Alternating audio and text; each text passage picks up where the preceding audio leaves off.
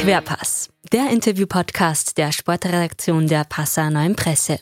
Ja, ich bin Markus Schroth, habe früher Fußball gespielt bei 1860 beim Club und beim KSC. Ähm, bin mittlerweile selbstständig als Coach gemeinsam mit meiner Frau und laufe extreme Distanzen. Ähm, Ultratrails über 100 Kilometer und 5000 Höhenmeter, was mir richtig Spaß macht und wo ich mich selbst und mein Potenzial leben kann. Einst da war der Fußballplatz sein Laufstall. Heute ist ihm kein Berg zu hoch und kein Weg zu weit. Markus Schroth hat 300 Bundesligaspiele auf dem Buckel und ist heute Extremläufer. Im Querpass haben wir uns mit ihm über seine ungewöhnliche Karriere nach der Karriere unterhalten. Mein Name ist Alexander Augustin und mir gegenüber sitzt mein Kollege Mike Duschel. Mike, was war denn der weiteste Weg, den du laufend zurückgelegt hast? Ja, Alex, das war tatsächlich der, der Klassiker, die 42 Kilometer, die Marathonstrecke. Eine Distanz, über die unser heutiger Gesprächspartner wahrscheinlich nur müde lachen kann.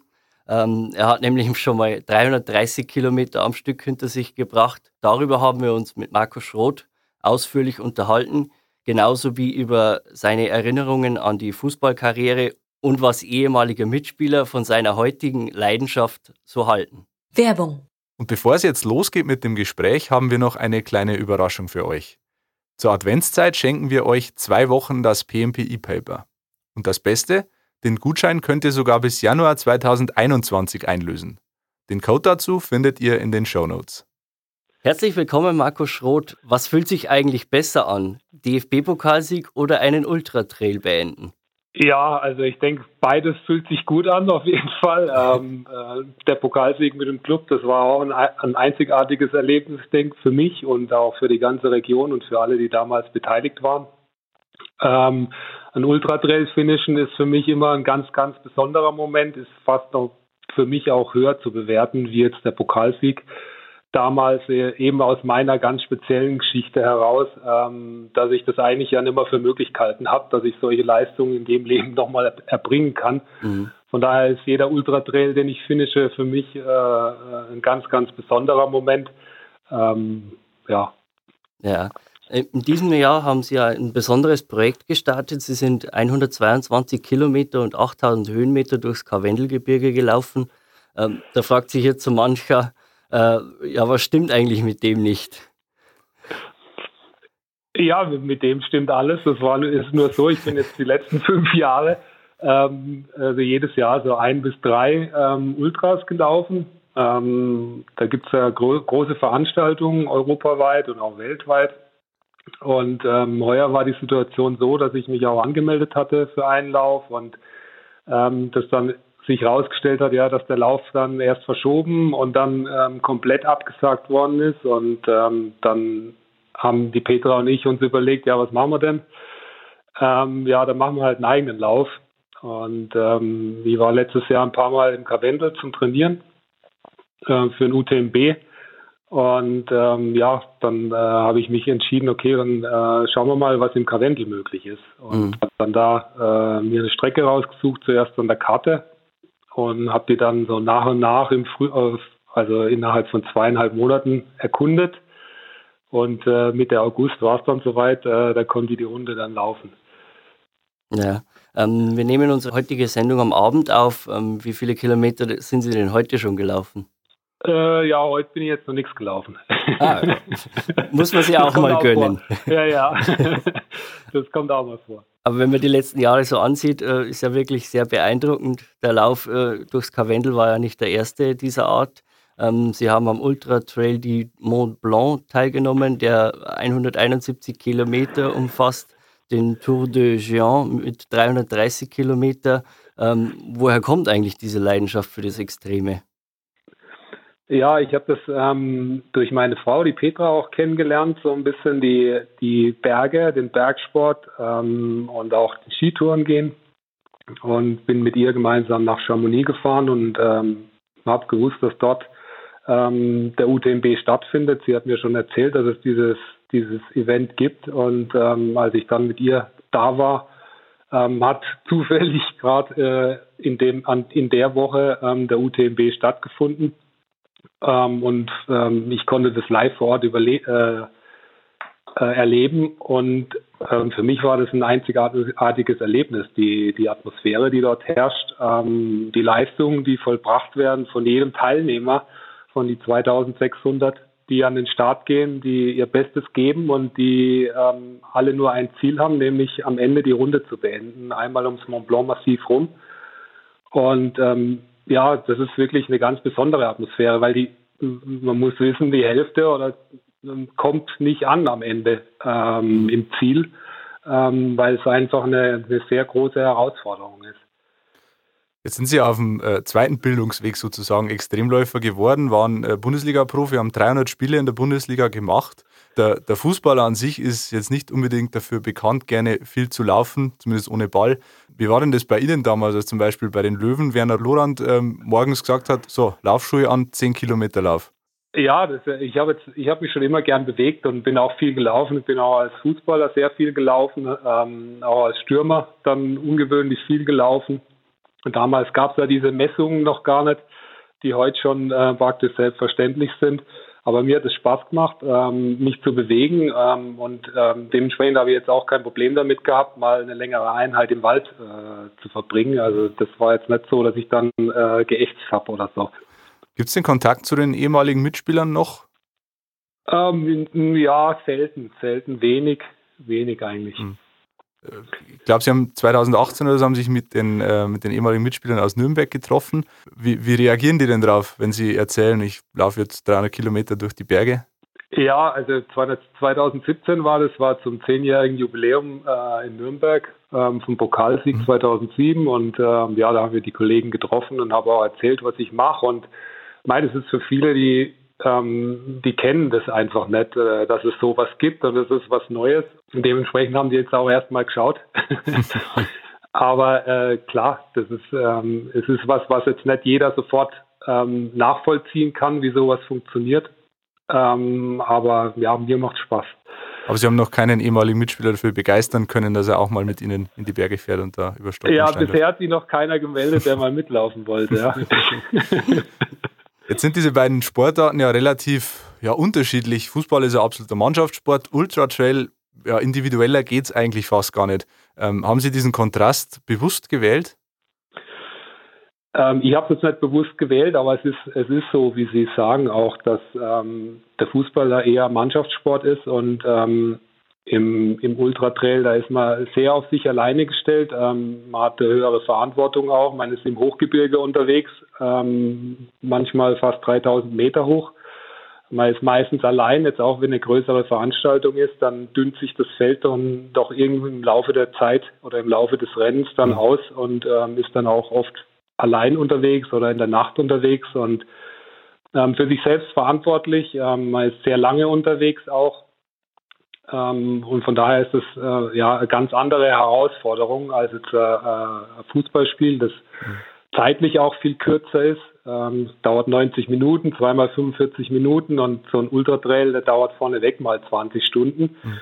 Ähm, der UTMB, da bin ich 40 Stunden unterwegs gewesen, beim Tour de Géant 136 Stunden ähm, mit nur wenig Schlaf dann auch. Also das ist, äh, ist eine ganz andere Geschichte, ähm, eine ganz andere Herausforderung für die, für die Einzelperson dann auch. Mhm. Umgekehrt gefragt, was könnte denn der Fußballer Markus Schroth vom heutigen Extremläufer Markus Schroth lernen? Oder hätte lernen können? äh, ja, ich denke, äh, ich weiß nicht, ob der unbedingt was lernen äh, könnte. Ich denke, es hat sich ja schon in meiner Fußballzeit so ein bisschen angedeutet, dass ich gerne laufe, mich gerne bewege auch. Ähm, von daher war das, ist es bei mir schon immer irgendwie, ähm, also kein Thema gewesen. Die Freude an der Bewegung, ähm, die habe ich schon immer gehabt im Grunde genommen. Und ähm, ich denke, das ist was, was der Fußball vom Extremlauf lernen kann. Die einzelnen äh, Mitglieder der Mannschaft ähm, auch eigenverantwortlich handeln und eigenverantwortlich denken. Das heißt, so ein bisschen mehr Individualismus würde dem Fußball aus Ihrer Sicht gut tun. Ja, jetzt nicht Individualismus, sondern eher eigenverantwortliches Handeln und hm. Denken. Ähm, klar auch Individu Individualismus in Form von Kreativität und, äh, und äh, Spielfreude, hm. Freude an der Bewegung ähm, das ist was, was für mich ja, Voraussetzungen sind oder auch ähm, ja, das ist, dass man seine Passion leben kann und dass man auch große Ziele, die, äh, die man sich steckt, erreichen kann. Hm. Ihre Fußballkarriere ist ja relativ bitter geendet, kann man sagen, gleichzeitig aber auch auf dem Höhepunkt. Das Pokalfinale 2007 mit Nürnberg war Ihr letztes Pflichtspiel. Danach ähm, wechseln Sie zu den Löwen, machten da aber kein einziges Spiel mehr, weil Sie mit mehreren äh, Knieverletzungen zu kämpfen hatten. 2009 war dann endgültig Schluss. Ähm, wie blicken Sie denn zurück auf diese letzten Jahre Ihrer Karriere? Ja, also das, ähm, man kann es jetzt so oder so sehen. Das letzte, das letzte Spiel, ähm, was ich beschritten habe als, äh, als Profi, war das Pokalspiel in Berlin. Habe da den größten Erfolg meiner Karriere gefeiert mit dem Club, äh, den Pokal gewonnen. Äh, von daher könnte man sagen, äh, ja, besser geht's nicht. Äh, am, Höhe, am Höhepunkt aufge, äh, aufgehört, aber äh, ähm, durch das, wie es dann tatsächlich gelaufen ist, Sie haben es schon gesagt, war das für mich natürlich eine sehr schmerzhafte Erfahrung. Ähm, ich habe danach, ähm, war ich ja auch top motiviert, äh, bin nach München zurückgegangen mhm. ähm, zu den Löwen und habe dann mich in der Vorbereitung verletzt und ähm, dann noch zwei Jahre versucht, ähm, wieder zurückzukommen, aber letztendlich gar kein Spiel mehr bestritten danach. Mhm. Äh, das ja, habe ich mir so nicht vorgestellt, war so auch nicht geplant. Ähm, aber es ist nun mal so gelaufen gewesen. Von daher war es jetzt ähm, für mich keine einfache Zeit dann, mhm. diese Phase. Ähm, das Pokalspiel, dass ich das miterleben habe dürfen, war für mich äh, eine Riesensache, war, war wirklich äh, ein traumhaftes Erlebnis damals mhm. in Berlin. Also Sie sind völlig mit sich im Reinen, wenn Sie auf Ihre Karriere zurückblicken. Das kann man so sagen, oder? Ja, ja, auf jeden Fall. Und ähm, ähm, was dazu kommt, ist im Grunde genommen, dass dass jetzt auch, äh, ich denke, wenn diese Knieverletzung ähm, so nicht passiert wäre, dann wäre ich sehr wahrscheinlich jetzt auch nicht ähm, zum Extremläufer mhm. geworden, sondern es hat sich gegenseitig ähm, bedingt. Und ähm, deshalb bin ich da auch ein Stück weit dankbar für diese Verletzung, auch wenn sie es vielleicht verrückt anhört, ähm, weil ähm, ohne diese Verletzung hätte ich all das, was ich die letzten fünf Jahre ähm, erleben durfte, in dem Leben sehr wahrscheinlich nie erlebt. Wie sehr verfolgen Sie den Fußball noch? Also Sie sind ja ab und zu als Experte auch zu sehen im Fernsehen, aber wie, wie intensiv ist Ihr Interesse noch für den Fußball? Ja, ich verfolge schon noch so ein bisschen, wie, äh, wie meine Vereine, wo ich hm. ehemals gespielt habe, wie die, wie die stehen so, aber jetzt nicht äh, im Tagesgeschäft. Und ja. ähm, mir macht es auch sehr viel Spaß danach als Experte, war ich letztes Jahr bei der ARD hm. äh, im Stadion dann. Das ist natürlich auch ein schönes Erlebnis, war für mich auch toll. Ähm, arbeite auch bei Sky. Vor ein paar Wochen war ich mhm. beim Spiel Nürnberg gegen Karlsruhe. Ja, das macht mir Spaß. Jetzt lassen Sie uns noch mal kurz über Ihr Knie reden. Ähm, Sie sagen, das macht keine Probleme mehr, ähm, ganz ohne OP und ohne Reha. Haben Sie das in den Griff bekommen? Wie, wie haben Sie das geschafft? Ja, also ich habe äh, damals vor, hm, ist jetzt sieben Jahre her ungefähr, ähm, habe mir so ein bisschen Zeit für mich genommen auch ähm, und ähm, habe für mich gespürt dann in dieser Zeit, dass der Sport ja immer ein, ein großer Teil oder ein, ein, wesentlicher Bestandteil meines Lebens war. Mhm. Und ähm, das, da habe ich gemerkt, dass mir das fehlt im Grunde genommen, dass mir was fehlt im, im Leben ähm, und ähm, habe dann für mich äh, fest oder habe dann für mich die Erkenntnis bekommen, ähm, dass ich mich damit nicht zufrieden geben will, ähm, dass ich jetzt nur jahrelang Sport gemacht habe und nur weil jetzt irgendwie das Knie nicht mehr so funktioniert, wie, ähm, warum soll ich dann jetzt ähm, für den Rest vom Leben, wo ich noch so viele Jahre vor mir habe, ähm, dann keinen Sport mehr äh, in dem Sinne machen können und habe mich dann von meiner Frau ähm, coachen lassen zu dem Thema. Ähm, und hab, da haben sich äh, ja relativ schnell auch ähm, positive Ergebnisse eingestellt, habe parallel ähm, auch ähm, den Sport wieder in mein Leben integriert, auch mit ganz anderen Sportarten, die ich früher nicht gemacht habe, ähm, wo ich auch über die Petra dazugekommen bin, wie jetzt äh, Mountainbiken, Rennradfahren oder Skitouren gehen, äh, eher im Bergsport dann auch ähm, ganz andere Sachen gemacht, als ich früher gemacht habe. Und ähm, ja, ähm, das hat dazu geführt äh, oder hat relativ schnell dazu geführt, dass äh, das Knie kein Problem mehr war und habe dann im Grunde genommen ähm, auf diesem Weg dann auch meine neue Passion gefunden, nämlich de, das, die Ultratrails, das Extremlaufen ähm, beim UTMB entdeckt und ähm, ja, ähm, habe dann mich selber auch äh, durch das, was ich damit erreichen kann, weil ich, das hat mich fasziniert, was man jetzt ähm, im Grunde genommen damit erreichen kann, ähm, dass ich mich selber ausbilden habe oder Ausbildungen besucht habe in dem Bereich und wir jetzt gemeinsam ähm, diese Erfahrungen, die wir gemacht haben und die ich gemacht habe, ähm, an unsere Kunden weitergebe, ähm, wie man im Grunde genommen sein Potenzial leben kann. Mhm. Ähm, weil ich habe mir vor zehn Jahren nicht vorstellen können, dass ich nochmal äh, sportliche Spitzenleistungen in meinem in dem Leben erbringen kann. Ja? ja. Ähm, und da geht es darum, ähm, die, die, eigene Vorstellungskraft ähm, zu überwinden im Grunde genommen, weil das Leben da beginnt, wo die eigene Vorstellungskraft endet. Mhm. Ähm, dann wird es interessant. Werbung. An dieser Stelle möchten wir euch nochmal an unser Adventsangebot erinnern. In der Vorweihnachtszeit schenken wir euch nämlich zwei Wochen lang das PMPI-Paper. Den Gutscheincode dafür findet ihr in den Show Notes. Man, man hört es raus, Sie, Sie sind ein in sich ruhender Mensch. Ähm, kommt diese Ausgeglichenheit dann auch ähm, durch dieses Mentalcoaching oder hatten Sie das schon immer irgendwie in sich? Nein, also das hängt da, ich bin zufrieden. Ähm, ich bin zufrieden, im, ich bin glücklich mit, mit meinem Leben, mit dem, was passiert ist, ähm, was ich erleben durfte. Ähm, ja, ich habe eine wundervolle Frau.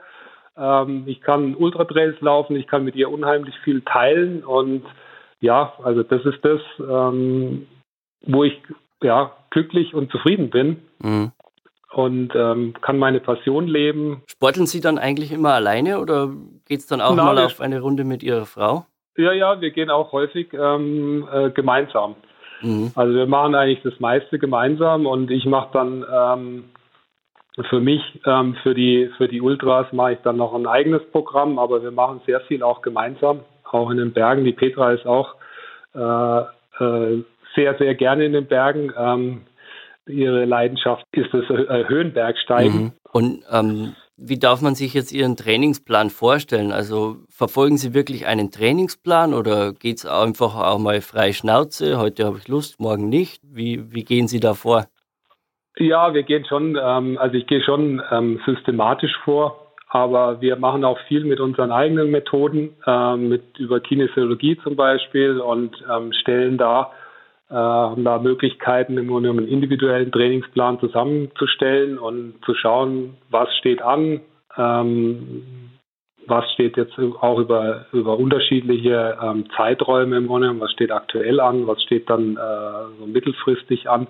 Also da arbeiten wir ähm, unterschiedlich und nutzen im Grunde genommen ähm, diese ähm, Tools, die wir da haben, auch für, für mich und meine Trainingspläne. Mhm. Wenn man dann im Wettkampf speziell ist, ähm, gehen Sie da von Wegpunkt zu Wegpunkt vor, wenn, wenn man jetzt eine Strecke von 170 Kilometern vor sich hat? Oder wie hangelt man sich da ins Ziel vor? Oder sagt man 170 Kilometer, jetzt habe ich 49 und wie, wie, wie rechnen Sie da ab?